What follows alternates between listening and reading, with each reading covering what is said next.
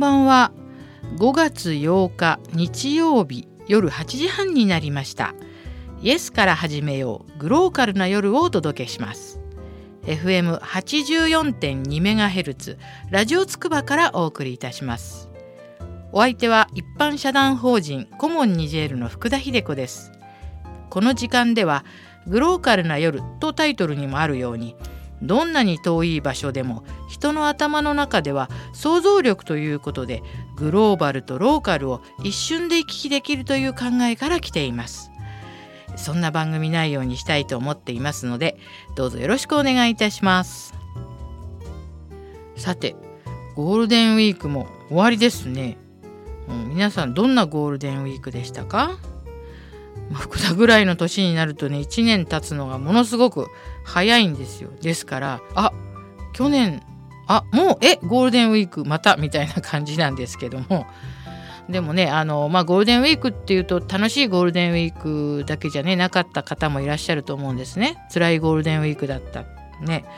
でこれ4月に突然いろいろ希望を失った方とかもねいると思うんですね。でそういう人たちっていうかそういう方たちに簡単にこの頑張ってくださいとかねそういうことはちょっと言えないなって思うんですね。でよくねあの小さな幸せに感謝してなんてこともね私は実はねあんまり言えないんですね。であのこの間も私の友達がよくねなんか小さな幸せっていうけど幸せに小さいも大きいもあるのかなみたいな小さい幸せに失礼だよね みたいなこと言ってたんですけど本当にねその友達もあの言ったようにあのね小さくてもなんか大きくても幸せっていうのを感じる心がなんか大事なんじゃないかなっていうふうに思いますね私は。あのだから皆さんねあのすごい世界的名著のフランクルの「夜と霧」っていう本を読んだことありますか？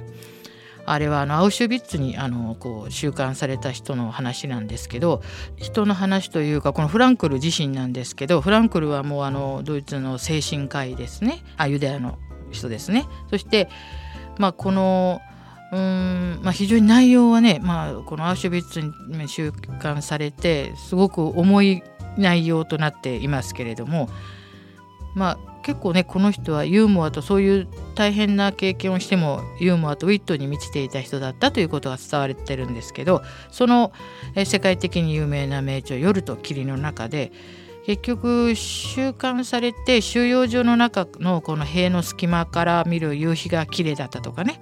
あと季節が変わったとか感じられる人が生還できたっていう話なんですけれどもこのフランクルは自分はこのそういう心理をあの捕まってから得たんじゃなくて実はそういうふうに思っていたけどこの自分が収監された経験がそれを裏打ちしたというそういうようなスタンスであの話している人ですね。でですからこのやっぱアウシュビッツの人とかもね本当に大変な経験をした人が多いんですけどもやはりそういう中でも季節の移り変わりとかまあ太陽が綺麗だとかっていうのはちょっとこう人間は感じるものなんじゃないかなっていうふうにちょっと漠然とねあの思うんですね。大変な経験をされてる方にはまた違う意見もおありでしょうけれどもあのちょっとね今日は最初にそんなことをゴールデンウィークから多分いろんなゴールデンウィークを過ごした方もいらっしゃるんだろうなと思って、まあ、あのお話しさせていただいたんですけど今日はねちょっと早めに吉野さんの曲をねちょっとかけたいと思います。えー、またコンポーズアレンジメントは吉野裕二さん、えー、ボーカルが畠山真央さんと野口育子さんで、えー、またねこのすごく素敵なあの沖縄の、えーと、女性ボーカルの歌で聴いていただきたいと思います。今日は枠の糸かせに枠の糸かせに繰り返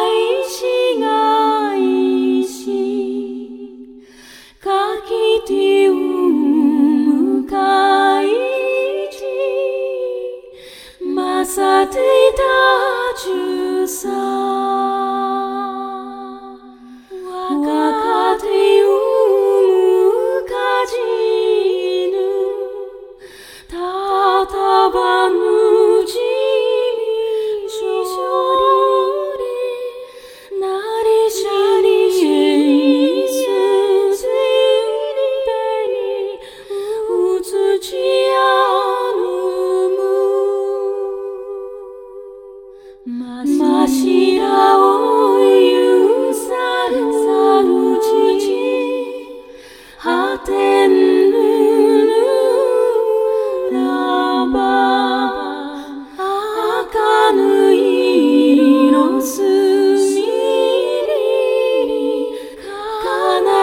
sa tume Kashi kakite itu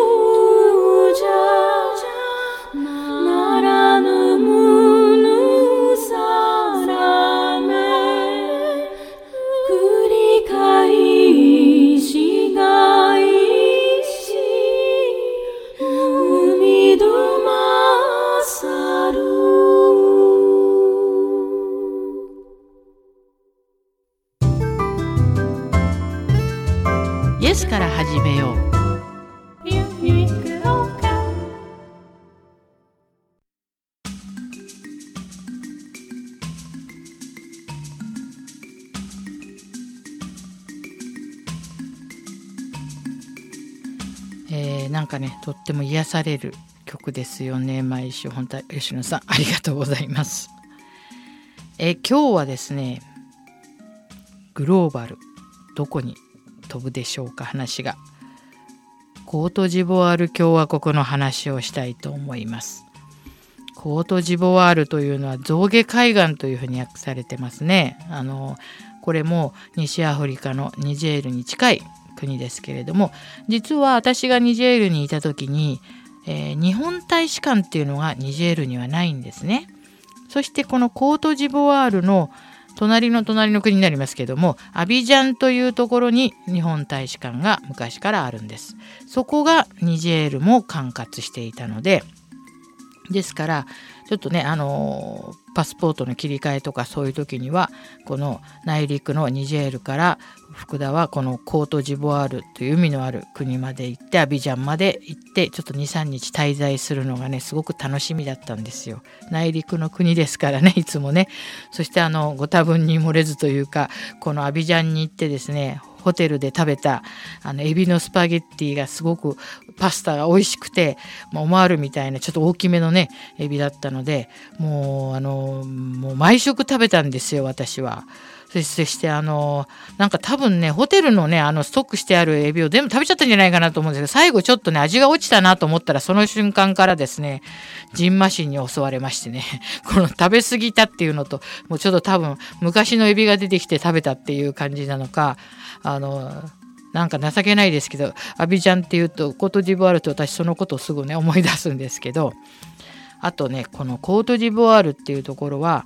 非常にカカオが美味しい。あの私あのこの間去年ですねあのショコラティエフランスのショコラティエに行って産地ごとのチョコレートをちょっと食べたんですね。テイスティングしたんですけどこれは美味しいと思ったのがこのコートジボワールのカカオで作ったチョコレートでした。まあこれ好みがねほんともちろんいろいろあると思うんですけどこのコートジボワールっていうのはあの象牙海岸ってねこれこれ聞くと何気になんか素敵なアイボリーコーストなんてフランス語あ英語では言うんですけどこれは15世紀にポルトガルとかイギリスとかオランダとかヨーロッパのね人たちがここにもうどんどんいろいろなものを取りに来たわけですよ。ね。で植民地化していったわけなんですけどなんか効率を図るためにね海岸ごとにねそのものを全部集めるのを決めたんですよ。でこの今のコートジボワールは象牙アフリカ象のね象牙をここに一気に集めてそしてヨーロッパとか持ってったんですね。ですから皆さん悲しいですけど聞いたことありますか？奴隷海岸なんていうね国名とかところもあったんですよ。それはやっぱり人を奴隷を集めてそこから船に乗せてそれから黄金海岸とかねあの金はそこの海岸に集めて運ぼう。故障海岸とかあのもうね効率化するためにねあの集めたものをね全部海岸ごとに名前くっつけて集めたんですよ。だからもう17世紀の半ばぐらいですけどももうそれから今度フランスがどっと来ましてね。で今あの今、まあ、ちょっと奴隷海岸ってあまりにねひどい名前なんですけど今で言うとトーゴとかベナンとかその辺なんですよね。だからもう本当にね悲しい名前もあるんですけどですから私はねよくニジェールの話を講演会でする時に必ずする話があるんですけど今でもねあの女の子でも男の子でも顔にこう傷の跡がついている傷というよりも深くもうまあ、ちょっと言葉はあれですけどえぐったような感じの線をつけてるファミリーがあるんですね。それはあの決してアクセサリーとかおしゃれじゃなくてやはり今よりかも何代も前は突然連れ去られたつまり奴隷にこう連れて行かれてしまったという歴史があるわけですねアフリカでは。だからもしまたそのような目にこの子供たちがあった場合はすぐ自分の子供って分かるように顔に傷をつけた今でもそういう家族がいるわけですね。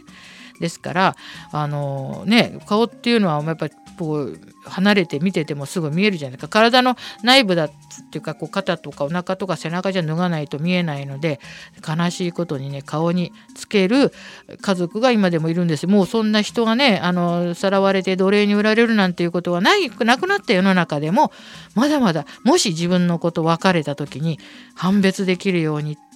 つけるまだ家族がいるっていうことですね。だからやはりあの皆さんねアフリカってすごく遠い国だと思ってると思うんですけどあのまだまだねそういう歴史が非常に辛い歴史がありましたからね。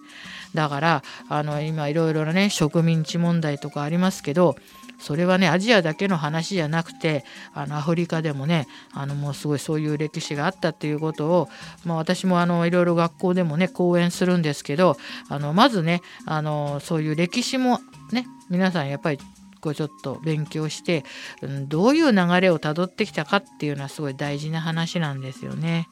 であのちょっとアビジャンの話からねずれましたけどもそれからこのねコートジボワールっていう国はねものすごく面白い国でヤムスクローっていうアビジャンの他にもあのその首都がとしてあるんですけれどもなんとそこにねローマのサンピエトロ寺院より大きなもうまるでサンピエトロなんですよローマの。でもあれより大きいサンピエトロ寺院にそっくりなのが建ってるんですよ。すごいですよね。ポツンと。このヤムスクローっていう場所に。で前の前のあのその当時のね大統領が、まあ、建てたんですけれども本当にねなんかのコートジボワールって面白い国ですよ。そういうようなものがポコって現れたりしているのでね。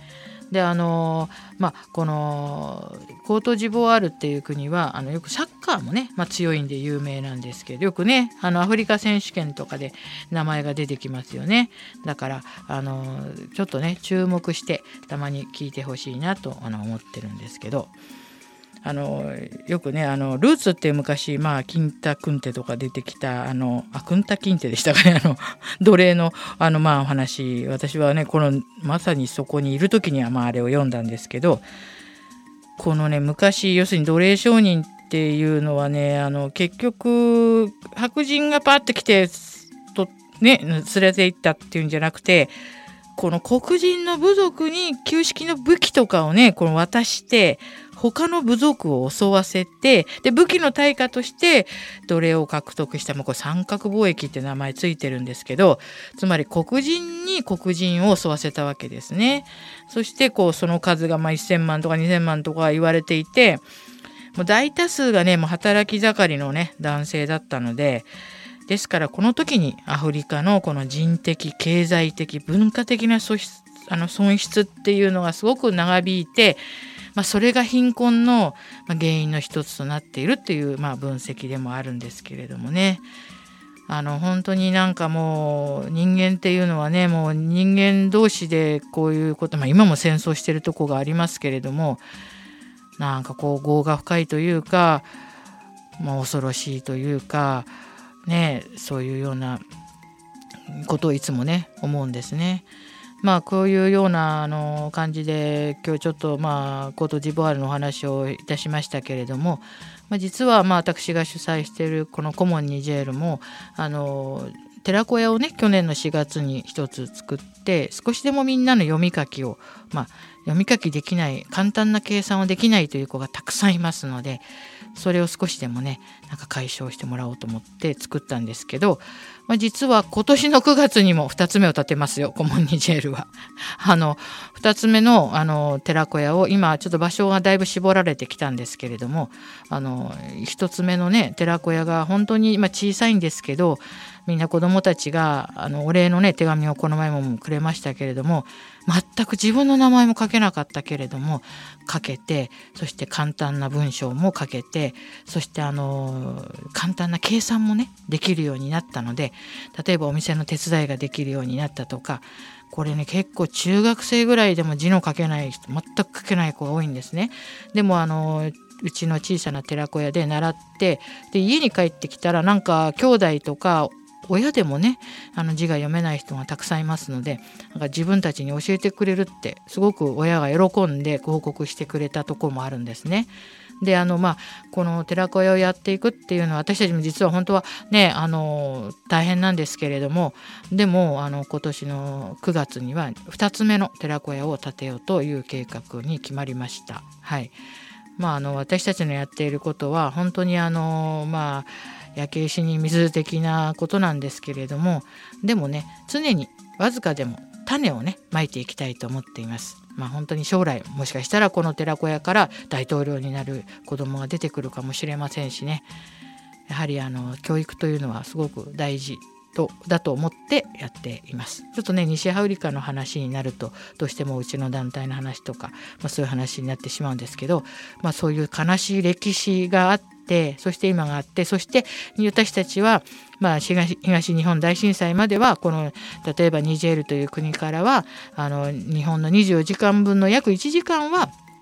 この国のウランで発電してたんですね。原発政策の良し悪しはこれ全然全く触れませんよ。私これは政策ですからいい悪いは別です。であのそういうことがもう事実として40年近くニジェールのウランで発電してたっていうのは事実ですのでねでもこのニジェールにはいまだにあの民生用の発電所は、まあ、今だもうすぐできると思いますけれども、まあ、それは中国が作ってるんですけどあのできますけどもあのやはりねみんなほとんどの人が電気のない生活をしてるっていうことを私はねあのここ6月もあちょっと非公開が最近は多いんですけど講演会に呼ばれていろんな話をしております。ですからあの今日はねちょっと西アフリカの話をさせてまたいただきました。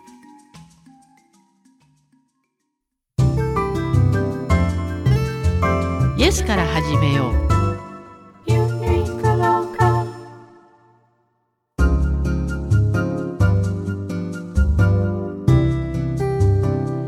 えー、先週からあのこの後半は中央構造線の話をしています。え中央行動線というのは、まあ、ちょっと先週ですねお話ししたんですけれども、まあ、日本をこう背骨の背骨というか通っている大断層のことですね世界一級の断層と言われていますけど関東から九州にこの縦断する感じで通ってるんですね。であのその何て言うんですかこの間お話ししたように昔の人はなんでこの全く色の違う地層がこうピタッとくっついているんだろうっていうところから多分始まったと思うんですけど今はねこうしていろいろ調査とか学問が進みましたのでそれが中央行動線だということが分かったわけですね。もう中央行動線のことはねもう本当にあの語り尽くせないんですけれどもあの言ったように関東はね 3,000m ぐらい下に潜って今度はいますのではっきり分からないんですけど大体この辺を通ってるんじゃないかそして鹿島棚に抜けてるんじゃないかっていうことは分かってるっていう話はしましたけどどこもですねあの例えば四国なんかでも1,000年前にそれがあのずれたっていうことはあの分かってるんですけどそれ以来ね活動してないつまりこうえあの愛媛の戸部辺りから通ってるんですけどこれ外ランドサットっていう衛星から見るとこの中央高度線すごくよくわかるんですよ。別に線を引いてるわけではないんですけどあこういうふうに通ってるんだなっていうのがわかるんですけどまあ、空中写真なんかではですねですからこのちょっと四国のこのまた石鎚山っていうまあ愛媛県のところも通ってるって言われてるんですけどだいぶここら辺はまあちょっとストレスが溜まってるんじゃないかって言われてるんですねですからこのプレート型地震とか中央行動線が動く動くと、まあ、大変なあのー、震度になるっていうかマグニチュードになるって言われてるんですね。私もねこれ割と最近知ったんですけど震度7ってあの言うじゃないですか。5とか6とか。そうすると例えば5と6の間がただ一つ数字が上がったわけじゃなくて例えば十何倍違うとか一つですごく違うんですね。そして震度8っていうのはないんです。よ7が最高なんです。7だから私は本当はこのよくね7の弱とか7の強とか、まあ、そういう数字の弱強のあの言い方がありますけどなんか本当にすごい地震は7でも多分差があるんじゃないかなって思ったりするんですね。今回のねあの本当に熊本の皆さんにお気の毒ですけどもあの倒れ方を見たらなんかやっぱり学者の人がねこれはもう相当に強いあの地震であるっていうことを言ったんですけど最高値が7っていうのはちょっと多分あんまり皆さん知らない人が多いんじゃないかなと思うんですね。7が最高なんですですがこの中央構造線っていうのが最近本当にテレビとかでもよく出てきてますけど非常にもしこれがずれたらすごいエネルギーをまあね、あの発するって言われているのでちょっとねこの中央構造線っていうのを皆さんちょっとあのまあ、いろいろたくさん本も出てますしあのネットでもねありましてこれもねあの九州をどう通ってるかっていうのは今回のあの二川避難断層っていうのもねよくここに書いてありますのでねあの読んでみられたらいいかと思います。そしてあのちょっとまたこれをね話し出すときりないんですけどその 諏訪湖なんかは例えばこの中央行動線上にできてる湖なんですね。ですからよくあの言い伝えではね男の神様が女の神様に渡るのをあの冬のお見渡りっていうこうあの氷が盛り上がってねできるあのことを神話に出てますけど中央構造線沿いにはそういう話がすごくねたくさんあります。あのええっと伊勢の夫婦岩の辺も通ってるって言われていますしねあの一度ね私そのあの伊勢というのはね神様がここでご飯を食べるということを決めたとこですよね。あの皆さん伊勢神宮行かれたことありますか？私はもうすごくね伊勢が好きで何度も行ってるんですけどなんかあそこに行くとすごくこう元気になって帰ってくるような感じするんですけどやはりそれはね、あそこで一回料理さんに漁師さんに聞いたことあるんですね。なんで伊勢エビって美味しいんですかねって言ったらこれはね伊勢エビが食べる海藻とかそういうものが美味しいから餌が美味しいからやはりあそこ中央行動線が通ってますのでね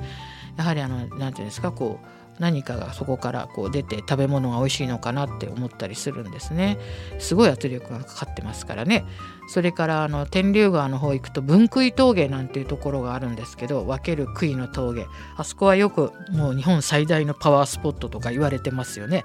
あそこも中央高度線がぐっとカーブしてるとこですけどゼロ磁場とか言ってあの磁石をね持っていくとくるくる回るとかこう不安定になるとかすごく何かが圧力をしてるのであのすごく有名なあの中国の木を見る人があそこをねもうすごいパワースポットだって言ってから今もうもう人が殺到してもう車では入れない状態になってますね。分杭峠っていうところゼロ磁場と言われてますけどそこであの湧いてるお水を皆さん汲みに来たりねあのやはりこの中央高度線沿いには、まあ、泉が湧くって話もしましたけど非常にこうパワーのある水が出るっていうことで あのみんないろいろ殺到してるんですけどね。確かにあの私ねあの、まあ、鹿島灘にも抜けてて鹿島神宮のとこにもまあ深いけれども通ってるっていうまあ話ですけど確かにね鹿島神宮の湧き水を飲みましたけれどもあのの、飲みました飲みました。飲んだんですけど美味しかったですね。水日本はねよく本当にあの、まあ、火山帯の上でもありますけれども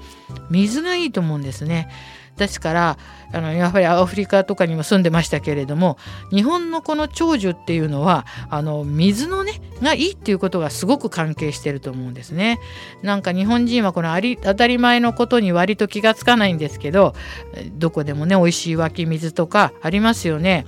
であのお水というものを非常に日本人は神聖化していて、ね、奈良のお水取りっていうのもあれが春を告げる、まあ、行事として毎年してますけどあのお水取りもちゃんとあの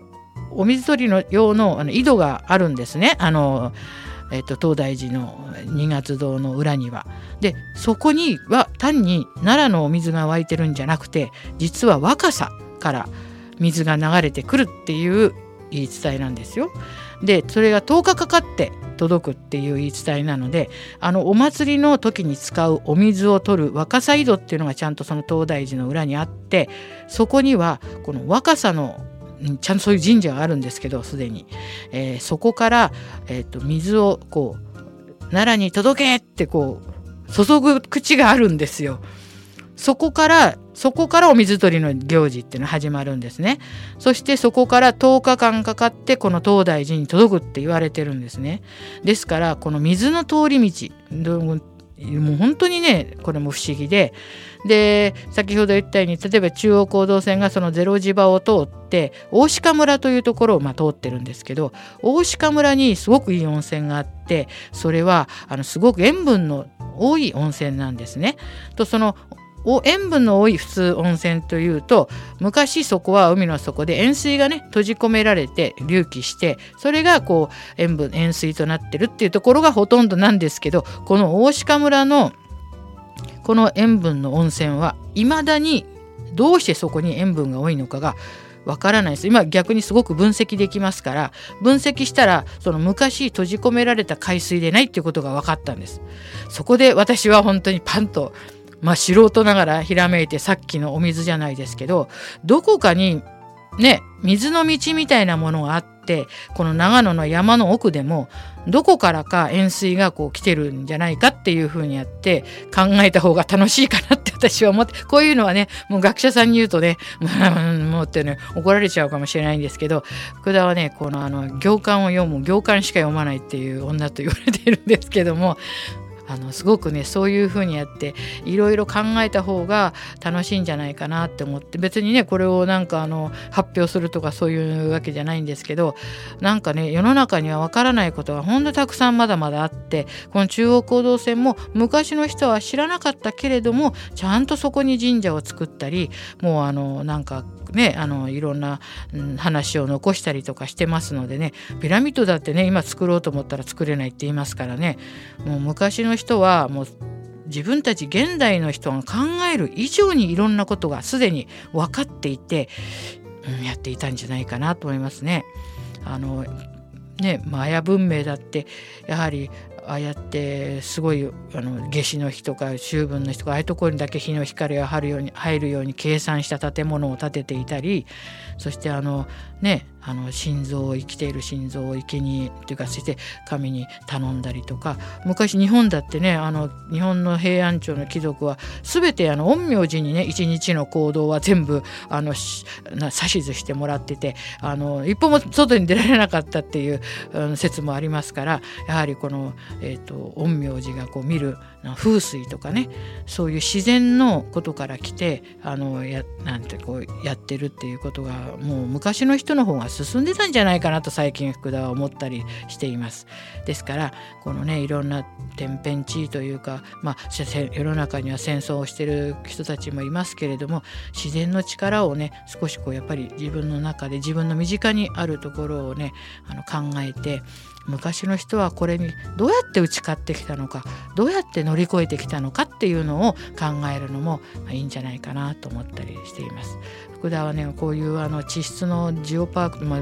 筑波のジオパークの会員にもなってますよ私はあのそういう筑波山がどうしてこういうふうに信仰されたのかとかそういうこともね私は大好きなんですね。ということで今回は後半はあの中央高度線の話になりました。ではまたあの5月もね過ぎていきますけど皆さんお元気に乗り越えてください。ではまた来週。さようなら。